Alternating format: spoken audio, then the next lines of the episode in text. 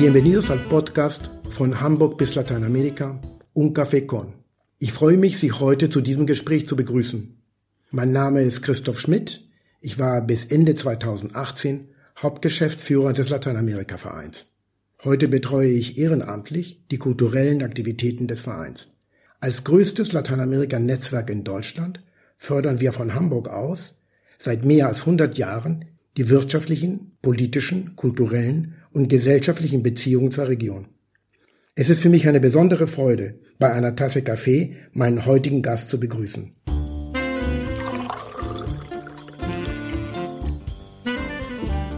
Mein heutiger Gast ist Professor Bettina Steinbrücke. Sie ist die Direktorin des Kunstvereins in Hamburg, übrigens der zweitälteste Kunstverein Deutschlands und Geschäftsführerin der Kunstmeile in Hamburg.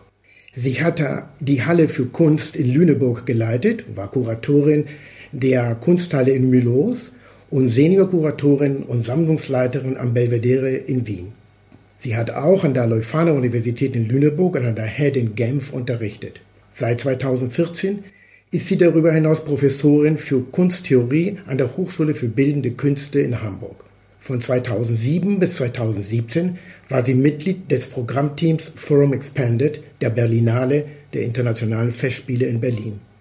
Liebe Frau Steinbrücke, im Kunstverein in Hamburg wird zurzeit eine Ausstellung präsentiert mit dem Titel Carnivaleska.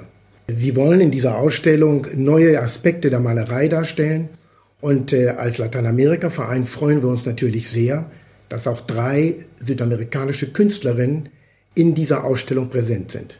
Vielleicht können Sie uns erzählen, was ist die Idee der Ausstellung und äh, was diese drei bedeutende lateinamerikanischen Künstlerinnen in der Ausstellung präsentieren. Das mache ich sehr gerne. Herzlichen Dank für die Einladung. Ich freue mich sehr, hier zu sein. Also, Carnivaleska, eine Ausstellung, wo es um Malerei geht. Der Untertitel dieser Ausstellung heißt auch, was Malerei sein könnte. Ich habe diese Ausstellung zusammen äh, mit meinem künstlerischen Assistenten Nicholas Tammons aus Australien kuratiert. Die Ausstellung basiert ein bisschen auch auf meine ganzen Reisetätigkeiten der letzten Jahre. Ich war in, auch in Lateinamerika, in Südamerika, in Asien und ich habe mir immer wieder Malerei angeschaut. Und ich habe gemerkt, dass vieles an dieser Malerei im Westen eigentlich weniger präsentiert wird oder repräsentiert ist.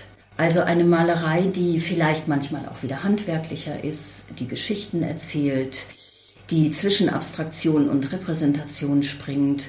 Und ähm, ich habe mich eigentlich gefragt, was das ist und ähm, habe mir erstmal die westliche Schiene von Malerei angeschaut. Also wir haben ja einen West westlichen äh, Kanon im Endeffekt, ja, der auch sehr stark auf Clement Greenberg basiert, auf die amerikanische Malerei ähm, auf die französischen Impressionisten. So hat sich das dann in der zweiten Hälfte des 20. Jahrhunderts weiterentwickelt. Und vieles, äh, was wir hier an Ausstellungen sehen, basiert auch darauf. Wir haben aber seit den 90er, 80er, 90er Jahren eine sehr starke Globalisierung. Wir sehen jetzt ganz andere Arbeiten aus Teilen der Erde, die wir vorher weniger gesehen haben. Und wenn man dann auf Malerei geht, merkt man, dass Malerei viel spielerischer ist. Sie geht auf die Wurzeln zurück, äh, was wir im Westen ein wenig in der Abstraktion ausgemerzt haben, wenn ich diesen Begriff sagen darf. Sie hat mehr Handwerk, sie spielt mit Formen, man kann auch auf Möbeln malen, man kann äh, Teppiche bemalen und so weiter und so fort. Und wir haben mit dieser Ausstellung, die ja nicht repräsentativ sein kann, so viele Künstler können wir nicht reinholen, haben wir aber mal Künstlerinnen und Künstler aus fünf Erdteilen und drei Generationen zusammengebracht, die uns einfach mal so einen kleinen Einblick darin geben, was eine andere Form von Malerei eigentlich sein kann. Liebe Frau Steinbrücke, als Kolumbianer freue ich mich natürlich sehr, dass unter den Künstlerinnen Beatriz González vertreten ist. Jeder Kolumbianer kennt Beatriz González. Vielleicht können Sie jetzt uns etwas mehr über die Künstlerin erzählen und auch, wie Sie darauf gekommen sind, sie zu dieser Ausstellung einzuladen. Ja, ich bin sehr stolz, dass ich Arbeiten von Beatrice González bekommen habe. Ähm, die Künstlerin selbst hat auch quasi von Kolumbien den Aufbau navigiert und hat auch entschieden, ähm, was gezeigt wird. Ich habe Beatrice González vor ein paar Jahren das erste Mal, glaube ich, auf der Documenta gesehen oder auf der Istanbul Biennale, ich weiß es nicht mehr genau. Und zwar mit ihren großen Vorhängen in diesen leuchtenden Farben und das hat mich zutiefst beeindruckt. ich wollte dann mehr über die Künstlerin erfahren und habe dann eine Recherche gemacht. Dann hat mein wunderbarer Kollege Chris Greuthusen von den Kunstwerken in Berlin eine große Retrospektive gemacht. Und als ich dann die Malereiausstellung geplant habe, war vollkommen klar, dass sie unbedingt eingeladen wird. Also war, glaube ich, die erste, die ich eingeladen habe, weil ich das unbedingt wollte. Also Beatrice González, die Grande Dame der kolumbianischen Kunst, die glücklicherweise seit ein paar Jahren auch in Europa weltberühmt geworden ist. Ähm, vorher war sie eher unbekannt wurde 1938 in Bucaramanga geboren. Sie hat in den frühen 1960er Jahren in Bogotá angefangen zu studieren, Architektur und Malerei bei der argentinischen Kritikerin, Kritikerin äh, Marta Traba. Was sie an ihren Arbeiten, ich glaube, was wichtig ist, es geht um visuelle Studien. Sie nimmt meistens Bilder aus der Kunstgeschichte oder aus lokalen Zeitungen, überformt sie ähm, hat sehr flache Oberflächen, eine vielleicht exzentrische Farbpalette und macht daraus sehr, sehr eindrückliche Malerei. Sie macht es aber nicht nur auf dem Leinwandformat, sondern sie hat auch andere Bildträger. Also sie hat Vorhänge, Möbel und in jüngster Zeit Tapeten und ich freue mich sehr, dass wir auch eine Tapete da haben. Worum es ihr geht in ihrer Malerei ist zum einen die gewalttätige Geschichte ihrer Generation, also sie erforscht soziopolitische Belange des postmodernen Kolumbiens, ständig bewaffnete Konflikte, darunter ähm, der zehnjährige Bürgerkrieg La Violencia zwischen 1948 und 1958, später die FARC-Guerilla-Bewegung äh, von 1964 bis 2016, glaube ich. Äh, das hat ihre Wahrnehmung von Gesellschaft ähm, stark beeinflusst. Und ähm, sie greift dabei eben auf tragische Momente dieser unruhigen Zeit auf. Und irgendwie wirkt sie dabei auch wie eine Zeitzeugin und hat manchmal auch so einen kritischen Humor und auch eine bestimmte Ironie. Sie äh, macht das in vitalen, kräftigen Farben. Viele nennen sie daher auch die lateinamerikanische Antwort auf die nordamerikanische Popart. Aber wenn man sich ähm, diese Pop-Art der Frau González anguckt, merkt man sehr schnell, dass sie sehr landesbezogen ist. Also es sind die Farben Burgunderrot, Blau, Grün, Orange und Violett. Also Farben, die sie in der kolumbianischen Landschaft findet oder die sie auch aus der Architektur von Bucaramanga ähm, findet. Daneben hat sie aber eine profunde Kenntnis ähm, über die westliche Kunstgeschichte und über die alten Meister der westlichen Kunstgeschichte. Und es ist einfach wahnsinnig interessant, wie sie die westliche Kunstgeschichte mit ihrer eigenen Herkunft und ihrer eigenen Tradition oder der Tradition ihres eigenen Landes verbindet. Sie hat äh, in ihrer Auseinandersetzung mit der Landesgeschichte eine wirklich fast radikale ähm, Position. Sie bringt hier Tod, Drogenhandel, Militär und neuerdings auch Migration als nationales und globales Thema miteinander in Verbindung. Ihre Themen drehen sich um ländliche Aufgaben, Träume und Gewohnheiten auch einer Landbevölkerung und geben ihm aber eine sehr, sehr ethische und humane Form in allem, was sie tut. Wir haben hier zwei Arbeiten. Das eine ist Ceremonia de la Gaia, also die Zeremonie der Särge. Das ist ein Bild, das sie 2010 gemalt hat. Und dieses Bild rührt aus einer Zeitungsfotografie her. In diesem Zeitungsartikel ging es um einen Bericht über die Restitution von Leichen. Und es handelt sich dabei um Menschen, die von bewaffneten Gruppen in Kolumbien getötet wurden und die dann in einer offiziellen Zeremonie äh, den Familien wieder übergeben wurden. Das ist die zweite Arbeit, die wir zeigen. Das ist die Arbeit Viva Stories äh, von 2014. Wir zeigen eine große Tapete, in der ein bestimmtes Motiv immer wieder wie tapetenartig ähm, einen Hintergrund bilden und in Serie auftauchen. Und es geht hier um die Geschichte ähm, des indigenen Volks der Viva.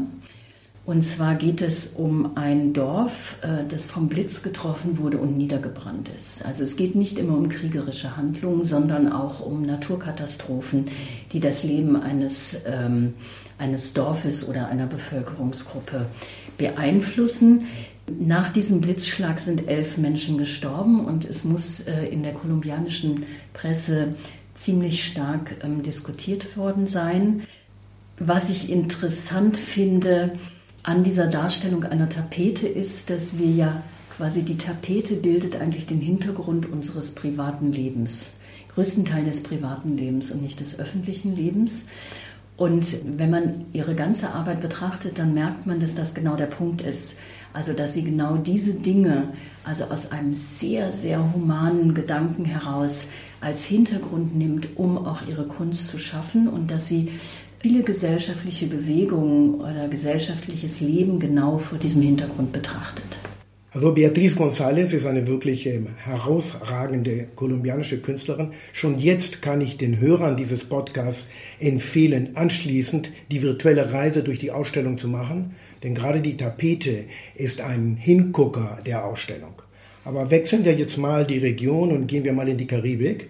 Und dort haben wir Firlay Baez, eine Künstlerin aus der Dominikanischen Republik völlig anderes als Beatriz González. Was können Sie uns dazu erzählen? Ja, Firlei Baez habe ich zum ersten Mal auf der Berlin Biennale gesehen. Da gab es vor der Akademie der Künste eine große gemalte Skulptur. Wenn man reinging, wurde man plötzlich in ein äh, dominikanisches Setting hineingewoben. Und es war alles Malerei und, und Trompe in einer bestimmten Art und Weise. Und das hat mich total fasziniert. Also die Firelei Baez ist 1981 in der Dominikanischen Republik geboren, in Santiago de los Caballeros, von einer dominikanischen Mutter und einem Vater, der aus Haiti stammt. Sie hat heute einen amerikanischen Pass und lebt auch in New York. Aber für sie ist die Herkunft total wichtig. Ihr Interesse an der Politik des Ortes und des Erbes lässt sich bis zu ihrem eigenen Aufwachsen an der Grenze zwischen den beiden Nachbarländern Hispaniolas zurückverfolgen, deren langjährige Geschichte der Spannung zu einem großen Teil auf ethnischen Unterschied beruht. Baez Arbeit verknüpft Themen aus diesem breiteren Spektrum diasporischer Erzählungen. Also neben vielen Selbstporträts, die sie gemacht hat, geht es auch äh, um die Chiguapas, also ein weiblicher Trickster aus der dominikanischen Folklore, der so ein Potenzial besitzt, ähm, ihrer Meinung nach sich repressiven Konventionen zu übersetzen. Also dieser weibliche Trickster taucht in ganz vielen Arbeiten auf. Äh, wir haben das in einer Malerei von 2020, The Fire and Burn with Eyes That See. Dieser Trickster ist ein Symbol der Veränderung äh, zwischen Abstraktion und Repräsentation. Also die die Trickster verbirgt ihr Gesicht in der Malerei, die wir zeigen, ist aber auch unglaublich energetisch. Also sie spricht auch, sie versucht das, was sie auch als ihre eigene Herkunft in Amerika erlebt und wie sich neue Synergien auch zwischen Kulturen ergeben, als einen energetischen Prozess darzustellen. Und das ist total interessant. Sie macht aber auch Tignons, Kopfbedeckungen. Sie zeigt farbige Frauen im New Orleans des 18. Jahrhunderts. Also Tignons, das sind diese Kopfbedeckungen, die eben diese farbigen Frauen tragen mussten. Sie baut eine Ikonografie der Black Panther-Bewegung auf äh, und zeigt diese und malt dabei ganz oft auf historischem Material. Also sie malt auf gefundenen Karten, auf Handbüchern, auf Reiseberichten und schichtet über, diese, über dieses Material einfach Figuren darüber und äh, macht das dann anhand auch von spektakulären Körpern. Und diese spektakulären Körper ja zeigen eine bestimmte Rassen- und Klassenschichtung, sie verstärken sie teilweise. Sie baut sie teilweise in Richtung Science Fiction auf. Das ist auch bei dieser Constellation, das ist dieses sehr eindrückliche äh, Porträt einer Frau, das bei uns auch äh, das Poster, die Einladungskarte und sowieso die ganze äh, Presse dieser Ausstellung beherrscht ist eine starke Frau in kräftigen Farben mit koloristischen Kontrasten, die einen sehr, sehr deutlich anschaut und die auf der anderen Seite erst folkloristisch bestimmt ist, aber dann plötzlich in die Science Fiction übergeht. Also je länger man sich dieses Bild anschaut, es ist ja kein reales Bild einer realen Frau, desto mehr merkt man, dass so die Grenzen zwischen Realität und Science Fiction miteinander verschwimmen und dass dadurch einfach auch ähm, andere oder auch ethnische Grenzen plötzlich noch mal ganz anders aufgezeigt und verdeutlicht werden. Und das finde ich bei ihr, das finde ich bei ihr wahnsinnig interessant, wie sie versucht, so etwas aufzubauen. Also sie nimmt sich ähm, sehr relevante kulturelle und regionale Geschichten und bringt die einfach in ein sehr fantasievolles Reich, nimmt visuelle Referenzen aus der Vergangenheit, konfiguriert sie neu um dadurch vielleicht auch wirklich Möglichkeiten für eine neue äh, Zukunft aufzubauen. Und das kennen wir ja auch aus der afroamerikanischen Geschichte. Octavia Butler zum Beispiel hat diese Geschichten aus dem Civil Rights Movement anhand von Science-Fiction-Erzählungen erzählt, um eine andere Realität aufzubauen, die aber dadurch ein Möglichkeitspotenzial für die Zukunft entwickeln kann. Sie nimmt dabei gegenständliche Anhaltspunkte. Was wir sehen, auch in der Arbeit, die in Hamburg zu sehen ist, sind Haartexturen. Dann haben wir Textilmuster aus der Pflanzenwelt folkloristische und literarische Referenzen bis hin zu weitreichenden Emblemen der Heilung und des Widerstands. Und sie ist auch Feministin. Also wir haben sehr starke weibliche Protagonistinnen, die oftmals auch in regionalspezifischer Mythologie und Ritualen dargestellt werden. Von der Mystik der Karibik zu den Diosas de la Cueva Verde Emocionales aus Bolivien. Donna Juanca ist eine bedeutende Künstlerin auch die übrigens in Berlin arbeitet. Erzählen Sie uns doch was darüber. Ja, Donna Huanca ist wirklich eine sehr, sehr interessante Künstlerin. Sie ist aufgewachsen in der lateinamerikanischen Community in Chicago, aber die bolivianische Kultur ihrer Eltern, die kulturellen Traditionen, Sprache und Ästhetiken haben sie einfach sehr geprägt bis heute. Sie ist in Amerika aufgewachsen, ist dann aber auch später zur Städelschule nach Frankfurt gekommen da diese Städelschule ja eine der renommiertesten internationalen Kunsthochschulen ist und ist dann auch in Deutschland geblieben und hat in Berlin ein riesengroßes Atelier. Und es ist wirklich interessant, sie dort zu besuchen, weil dieses Atelier ist, der Boden ist gepolstert. Man kommt in einen riesengroßen Raum rein, in dem sie mit Farbpistolen arbeitet, äh, mit großen Pinseln, mit Skulpturen und man steht eigentlich mitten in so einem Gemälde drin. Und das ist auch das, was ihre Kunst sehr prägt. Ihre Malereipraxis ist eine Mischung aus Performance, aus Düften, aus Fragen zu Feminismus und Zivilisationskritik, aus lebenden Skulpturen, die genauso bemalt sind wie die Leinwände und vor diesen Leinwänden ähm, agieren, wenn sie ähm, die Performances mit einbaut und einem unglaublich respektlosen Spiel mit der Kunstgeschichte. Man sieht das natürlich wenn man ihre Arbeiten sieht, also sie malt quasi, wenn man in ihrem Atelier ist, wie Jackson Pollock, also die Sachen liegen auch auf dem Boden und sie läuft um die Leinwände herum.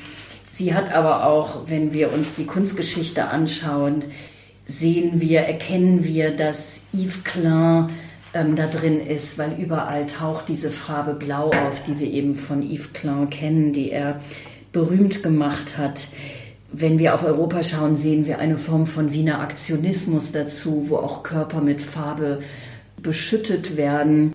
Wir haben Cindy Sherman, wenn es um die Selbstdarstellung von Frauen in der Kostümierung ging, oder eben auch eine politische Sprache von Anna Mendita, ähm, eine sehr wichtige und leider auch viel zu früh verstorbene lateinamerikanische Künstlerin. Die Verwendung ihrer Materialien ist auch interessant. Sie benutzt rohe Farbpigmente, Öle, Sie nimmt Kurkuma, Sand, Stahl, Leder, Haare und Ton.